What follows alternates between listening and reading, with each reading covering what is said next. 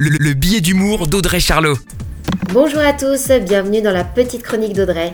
Liberté, aventure, découverte du patrimoine et de la nature, le cyclotourisme compte de plus en plus d'adeptes.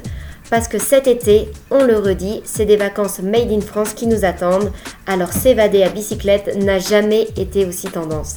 Bon, c'est sûr, la première étape, c'est de se lancer, surtout si on n'a pas l'habitude du deux roues. On commence tout doux, avec des petites balades qu'on aime bien, et puis on trace son itinéraire en choisissant son décor. Et si vous ne le saviez pas encore, la Loire à vélo offre 900 km balisés avec des paysages variés et des hébergements tout budget. On s'équipe intelligemment, on opte pour le bon vélo. Le vélo électrique, le VTT ou le vélo gravel à mi-chemin entre le VTT ou le vélo de route. On n'oublie pas la petite touche mode parce que oui, c'est important, même sur son vélo. On oublie les maillots type Tour de France, mais des marques proposent des maillots avec des imprimés ou des matières à faire pâlir de jalousie nos amis yogis.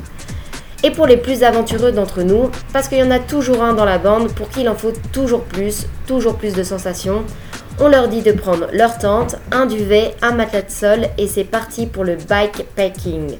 Alors tous en selle, parce que le Tour de France étant reporté fin août, on a encore le temps de s'entraîner. Très belle semaine à tous. La, chronique de Charlot, à retrouver en podcast sur itswanradio.com.